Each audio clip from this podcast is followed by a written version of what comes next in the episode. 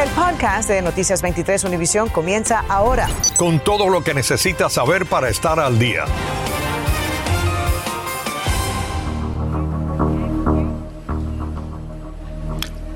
Hoy en Estados Unidos el precio por el galón de gasolina regular alcanzó los 4 dólares con 14 centavos como promedio según estadísticas de la AAA. Este nuevo precio impone una cifra récord a los conductores que no pagaban tanto desde julio de 2008. Hola, ¿qué tal? Muy buenas tardes. Te saludamos Sandra Peebles y Ambrosio Hernández. Bueno, mientras el costo promedio de un galón de combustible en la Florida está ahora a 4 dólares con 15 centavos y la tendencia muestra que esto pudiera seguir aumentando. En el condado Miami-Dade se mantiene igual al promedio del estado, mientras que en el condado Broward la medida es, eh, o la media es de 4 eh, dólares con 18 centavos y en Palm Beach estamos hablando de 4 dólares con 24 centavos. Mientras que en el condado Monroe, donde están los callos de la Florida, el precio del galón de la gasolina se disparó a 4 dólares con 29 centavos. Entre tanto, el presidente Joe Biden anunció hoy la prohibición de importaciones del petróleo ruso. Hoy analizamos cómo nos afecta aquí esta decisión. Con ese ángulo de la noticia se nos une ahora en vivo María Alesia Sosa. Adelante, María Alesia, cuéntanos.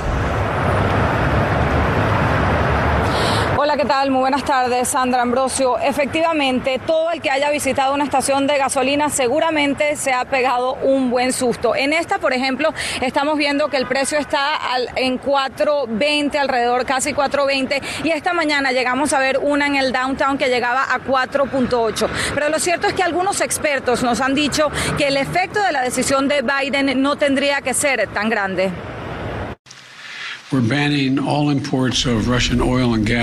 Estamos prohibiendo todas las importaciones de petróleo, gas y energía de Rusia, dijo Biden como respuesta a la invasión de Ucrania. Una medida que tendrá impacto en Estados Unidos, aunque expertos explican que no debería ser tan fuerte. El intercambio comercial entre Rusia y los Estados Unidos no es grande, no es el principal suministrador, por tanto no debería haber un shortage, o sea, una, una carencia de estos productos aquí y lo que sí puede haber es un impacto en precios. Para ser exactos, en 2021 el petróleo, gas natural y carbón de Rusia representaron solo 8% de las importaciones de Estados Unidos, pero el anuncio tiene nervioso a más de uno. Roberto tiene un negocio de encomiendas y ya está viendo los efectos del panorama mundial. Es algo que nos está afectando a todos, al cliente, a la empresa y al driver. ¿Con cuánto llenabas esta camioneta hace dos semanas y ahora con cuánto la llenas? Bueno, hace dos semanas la llenaba con aproximadamente 55 dólares y en estos momentos la estoy llenando con 80. Su modelo de negocio es particular. Hace la encomienda a cambio de propina solamente. Ahora del margen de ganancia complicado. No todos los drivers están dispuestos a hacer los servicios, ya que para muchos ya no es la misma rentabilidad que antes. ¿Y cuánto más podemos esperar que suba el precio de la gasolina? Es difícil de estimar. Eh, yo pienso que el anuncio de hoy es más una manifestación política, es un mensaje que una medida con intención netamente comercial. No hay un techo hasta donde puedan seguir subiendo, lo cual es importante también. Eh, la mayoría de los analistas no había pronosticado que iban a llegar a sobrepasar los 120 dólares por barril los precios del crudo tan rápido. Por tanto, yo creo que cualquier comparación que hagamos a una situación como esta no, no vale de nada. Y el presidente dijo también que liberará 60 millones de barriles para aliviar esta situación. También el gobierno de Biden está explorando otras opciones de importación como Venezuela. Pero hay otro efecto muy directo y es el que tiene sobre las compañías de transporte, por ejemplo Uber y Lyft. Vamos a pasar de inmediato con mi colega Jenny Padura, quien tiene ese ángulo de la noticia. Adelante, Jenny. Pago 335 dólares de renta a la semana. Josbel Cabrera dice que ser chofer de Uber en este momento es insostenible. A veces nos cae un viaje que tenemos que ir 20 eh, minutos a buscar al cliente y cuando llega el cliente, dos millas. Vota, perdiste. Perdiste todo, gasolina, perdiste todo. Y la historia se repite con todos los que conversamos en este estacionamiento donde esperan cerca del Aeropuerto Internacional de Miami. Hoy mismo yo eché 50 dólares de gasolina y lo que tengo hecho son 36 dólares. Entonces, no, no, no es rentable. Con el precio de la gasolina por las nubes, muchos están considerando abandonar este servicio. Miguel Jacobo lleva cinco horas esperando por un viaje. Es difícil y hay que tratar de estar como parado aquí porque comenzamos a rodar y no alcanza, no alcanza la, o sea, la aplicación ahorita no está dando para que uno esté dando vueltas y vueltas como un trencito en la ciudad. Uber nos dijo, nuestra plataforma solo funciona si trabaja para los choferes, por lo que continuaremos monitoreando el precio de la gasolina y escuchando a los choferes en las próximas semanas. ¿Te salió una carrera hacia la playa? Hacia la playa. ¿Qué significa eso más o menos? Eh, bueno, es una carrera de 17 minutos, eso me pagará unos 11 dólares. Además, se quejan de que Uber les paga muy poco. Ya se ha iniciado una campaña en la plataforma coworker.org que cuenta con más de 6.000 firmas pidiendo que Uber y Lyft obtengan menos comisión de los viajes. Uber cobra 21 dólares, nos da a nosotros 9. ¿Por qué? La otra solución sería que aumentaran los precios por el servicio, pero eso también implicaría menos clientes. Sigo así, que trabajando ahí, cuando estaba metido en la casa ahí, pero no es fácil, demasiado. Jenny Padura, Noticias 23, Univisión. Y ahora tenemos una noticia en desarrollo. Al menos siete niños y dos adultos resultaron heridos en un accidente en el norte del condado Broward. A seis de estas víctimas las aerotransportaron al hospital. Según el reporte, la mayoría de las personas viajaba en un auto sedán que chocó contra una rastra. Estaremos al tanto del desarrollo de esta noticia. Y en otra noticia en desarrollo, la policía está investigando esta tarde un tiroteo donde al menos una persona resultó muerta. Y según las autoridades, hay un oficial de la policía que está involucrado en esta, en esta situación. Esto sucedió en la calle 71 y la avenida 10 en el noroeste de Miami, por lo que piden a los conductores evitar esa zona. Entre tanto, el Senado estatal aprobó hoy un polémico proyecto de ley conocido por sus críticos como No digas gay o Don't say gay. El mismo prohíbe a los maestros hablar sobre la sexualidad e identidad de género en las aulas de kindergarten a tercer grado. Iván Taylor se nos une ahora en vivo con los argumentos de quienes están a favor y quienes están en contra. Iván. Gracias. Y bueno, se considera el proyecto de ley más polémico de la agenda estatal 2022. Hoy el Senado de la Florida lo aprobó con 22 votos a favor y 17 en contra. Es un ataque que yo necesito pelear. Javier Gómez tiene 17 años, se define como un activista gay de Miami-Dade. Critica la HB 1557, el proyecto de ley que aprobó el Senado estatal este martes. Según Gómez, de convertirse en ley impedirá que otros niños tengan la oportunidad de confiar en un maestro como le sucedió a él a los 10 años de edad. Él era el maestro que yo le dije que yo pedía decirle gay, que yo era gay. We have to let kids be kids. El senador Manny Díaz, republicano del sur de la Florida, quien votó a favor del proyecto de ley, discrepa.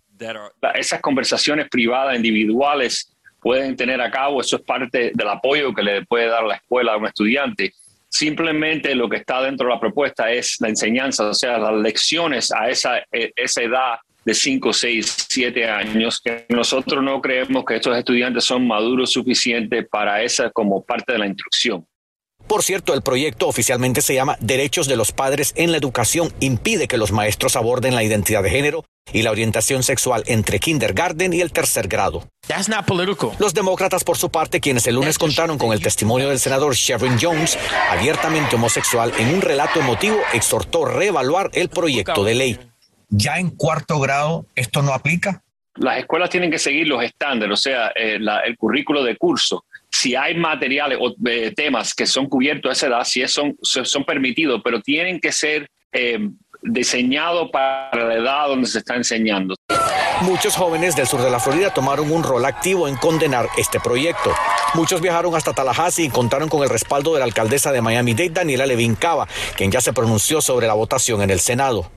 Este proyecto de ley crea las condiciones para sacar del closet ante su familia a estudiantes que se sospeche que son gays, poniendo a los menores en riesgo de abuso, aislamiento y suicidio. Obligará a muchos menores a mantenerse en el closet, lo que creará un daño duradero. Pues bien, lo que falta para que entonces se convierta en ley es la firma del gobernador de la Florida, Ron DeSantis. El Ejecutivo ya ha dicho en varias ocasiones que está completamente de acuerdo con la medida tan pronto como esta semana eso podría ocurrir. Informándoles en vivo, Iván Taylor, Noticias 23, Univisión. Estás escuchando el podcast de Noticias 23, Univisión en la cárcel Jorge Luis Beune Souto, acusado de abusar físicamente de un anciano de 93 años en la casa de la víctima en el noroeste de Miami-Dade. Ahora, según el reporte, Beune Souto era el cuidador de la víctima y el 27 de enero golpeó al anciano, hecho que quedó captado por una cámara de vigilancia. La policía dijo que en otro incidente, el 5 de marzo, el acusado le cambió por la fuerza la camisa al anciano y le lastimó la oreja derecha. La policía de Miami Beach arrestó a Jeremiah Antonio Rivera, acusado de hacerse pasar por agente de bienes raíces y robarle a 15 víctimas más de 30 mil dólares. Según los detectives, Rivera ofrecía tres apartamentos en la playa a través de Facebook Marketplace. Rivera había sido un inquilino de una de las unidades. El hombre está acusado esta tarde de 46 cargos que incluyen 15 de fraude organizado y 15 por el uso de identificación falsa, entre otros. Una corte sentenció hoy a Karen Yulisa Avilés, expropietaria de una guardería infantil, quien en 2016 dejó a un niño de dos años en una camioneta caliente. El niño, Ángel Matute Chávez, murió por el exceso de calor. Avilés enfrentaba 30 años de prisión, pero tras un acuerdo con la fiscalía pasará cuatro meses en prisión y 10 años en libertad condicional. Una compañía canadiense lanzó un servicio de envío de remesas a Cuba y para ello dijo que adoptó precauciones especiales. Olance Nogueras nos explica cómo llegarían las remesas sin tener que pasar por las manos del régimen cubano. La compañía canadiense Revolut Group comenzó a enviar remesas a Cuba a través de su plataforma de pago digital Revolut Pay.